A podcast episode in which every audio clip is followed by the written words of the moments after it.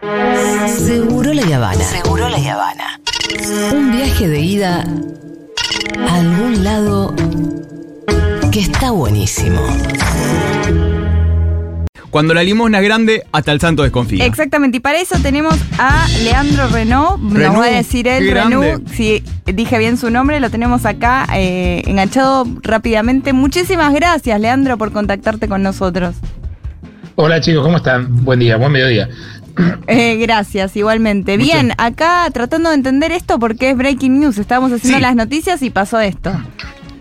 Sí, a ver, eh, primero para poner en escena la cuestión de fondo es, esto es una negociación que se está dando entre el gobierno y la, la oposición, si quieren, más amistosa o más amigable con el gobierno, que es eh, una parte del radicalismo, legisladores del PRO y gente de Miguel Ángel Pichetto. Eh, hubo una reunión ayer por el tema de la ley ómnibus de algunos cambios y hoy otra reunión y dos o tres temas. Ustedes mencionaban la cuestión de la privatización de IPF. Bueno, eso en principio habría acuerdo para no hacerlo. Ahí hay mucha presión de los gobernadores, sobre todo los gobernadores petroleros, para que no se haga, incluidos algunos gobernadores Juntos por el Cambio, como el gobernador de Chubut. Así que eso eh, seguramente no va a pasar. Yo creo que de todas maneras ahí hay dos o tres temas más espinosos que yo esperaría para verlos en papel. El tema jubilaciones eh, es uno de ellos. Eh, lo, que, lo que se desliza en, la, en lo que el gobierno aceptaría es que finalmente eh, no se harían aumentos por decreto, sino que habría una opción de hacer aumentos por inflación, es decir, relacionados al IPC del INDEC. En algún momento, si esto se da, el aumento de los jubilados de diciembre retroactivo tendría que ser de 25%, porque la inflación de, de diciembre fue de 25%.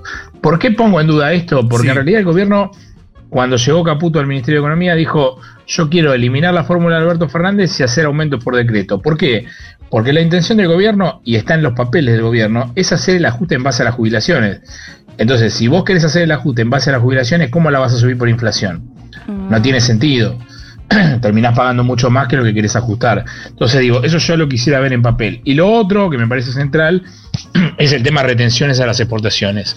Eh, ahí hay muchos representantes, sobre todo de las provincias de la zona centro, que ven que las economías regionales están eh, complicadas. Massa les había dejado las retenciones en cero y ahora le suben al vino eh, a 8 puntos y al resto de las economías regionales al 15. Para el que está escuchando y no sabe, economías regionales es eh, maíz, eh, eh, pesca, frutos secos, vino, todas esas cosas que, que tienen diferentes provincias. Ahí al parecer hay un acuerdo para que no haya suba de retenciones. Y sí habría suba de retenciones en lo que es productos agroindustriales, es decir, derivados de la soja, aceite y harina de soja que estarían pagando, estaban pagando 31% de retenciones y ahora van a pagar 33%. Esos son los primeros cambios, después los otros son eh, algunos cambios más, más políticos en algunas normas, pero me parece que ese es el corazón, al menos de las propuestas. Yo igual insisto, estamos todos especulando antes de que haya una sesión, es decir, no estamos viendo qué es lo que se puede tratar en el papel. El gobierno quiere apurar la sesión para este fin de semana. Te hago una pregunta, Leandro, ¿cómo estás? Lucas Fauno te Sí. saluda. Eh, Lea, Gracias, Lucas. eh, ¿qué pasó al final? Estamos leyendo que la de pesca, la ley de pesca que estaba, era una de las que estaba ahí como más en juego, ¿también sería parte de estos cambios? Al parecer sí, al parecer sí. Recordemos que el DNU lo que hacía era entregar básicamente Sí. eh, eh, el agua argentino para que cualquiera venga y deprede. Eh, ahí también hubo presión de los gobernadores, sobre todo de los patagónicos, que son los que tienen más actividad en ese sentido. Y este punto, este punto, a decir verdad, ya se venía discutiendo desde antes y el gobierno había admitido que podía hacerle cambios ya hace dos semanas. Así que esto seguramente también estará dentro del paquete. Pero insisto, a mí me parece que hay que ver en papel. Papel qué lo de IPF que- no parece tan, no parece tan complicado lo de IPF porque la misma gente de mi ley dentro de IPF apenas asumió, ya estaba diciendo esta empresa no se puede privatizar. Eh, vería lo de las jubilaciones que pasa y no descartaría que haya otras privatizaciones, porque que salga IPF es solamente que salga IPF.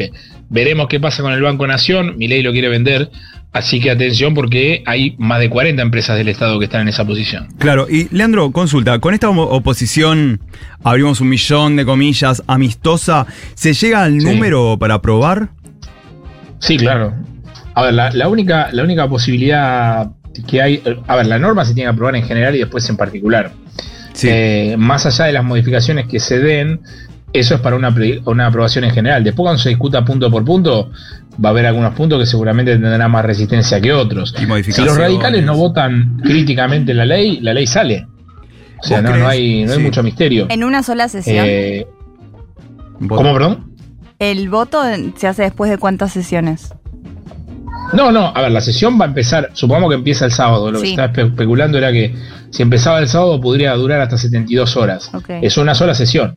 Ah. Eh, veremos qué es lo que pasa para la aprobación en general y en particular, se tomarán el tiempo que se tengan que tomar, pero la, el número de votos, eh, el, si vos juntás los votos del peronismo y de la izquierda, no, le, no te alcanza para frenarlo. Para frenarlo. O sea, necesitas que haya alguna ruptura. Supongamos que alguien de Carrió votara en contra, puede ser, pero necesitas sobre todo el voto de los radicales más críticos. Veremos qué es lo que termina pasando. Ayer de los radicales de peso peso de la línea Lustó, si querés, no había nadie en las reuniones, eh, que son los que hoy son más críticos respecto a esas cosas. Pero veremos a ver qué es lo que pasa con las negociaciones. El texto final puede ser que se, está barajando que vaya a estar para el domingo o lunes. Eh, ¿Vos crees que todo esto también hay como cierta celeritud para que la marcha o el paro que haya el día miércoles no lo no, no haga cambiar de opiniones o demás? Bueno, eso, eh, a ver, el, gobierno quiere votar antes de, la manifestación porque supone que buena parte del rechazo de la manifestación tiene que ver con el DNU. Yo creo que en general tiene que ver con las condiciones globales que tiene hoy Argentina, digamos. El DNU no, no, dice nada sobre la liberación de precios de alimentos, que es uno de los problemas más grandes que Argentina tiene. Eh, no dice nada respecto al tema de inflación, que es uno de los problemas más grandes que Argentina tiene vinculado a los ingresos. O sea, digo, razones para ir al paro hoy ya exceden las del DNU. Eh, lo que sí, claro, me parece que el gobierno quiere apurar los plazos para decir, bueno, si ustedes se estaban quejando por el tema del decreto, eh, yo resuelvo los temas más espinosos antes de la marcha y los combino a eh, cesar el paro. Cuando en realidad el paro está dictado, es muy difícil que se levante porque no es solamente la cuestión del DNU que está en juego. Total. La última que te preguntamos y te, volvemos a agradecer muchísimo, Leandro, esta comunicación. No, no, Para quienes estamos un poco, eh, obviamente parte de este plan del DNU, de ley ómnibus, es abrumar a la gente. Eh, ¿En qué puntos deberíamos estar más atentos? Puntos así como tópicos eh, de DNU. El, jubilaciones es uno y cuáles son los otros que por ahí deberíamos estar ahí como más. Sí, a ver, hay algunos que no, hay algunos que no están que no están tratados ni discutidos que para mí son de, altísima gravedad. Uno el de la medicina prepaga. Claro. Mm.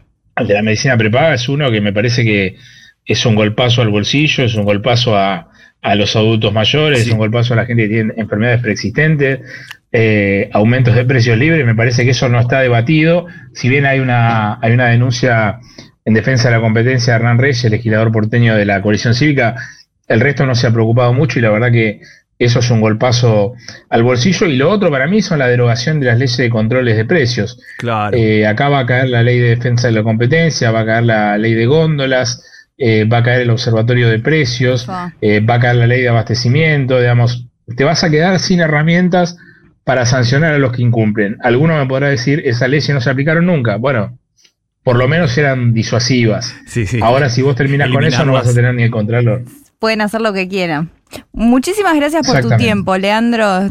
Y bueno, recordemos que a Leandro lo podemos encontrar en IP Noticias, en página 12 y también acá, eh, compa de la casa en Futuro Por supuesto. Eh, ya volveremos, eh, que hay mucha, hay mucha consulta, volvemos. Que el, el, primer domingo de marzo estaremos ahí. Siempre vamos a volver, dicen, ¿no? Leandro, muchísimas, muchísimas gracias. Chao chicos, saludos. Chao. Estuvimos hablando con Leandro Renault y ahora nos vamos a una tanda.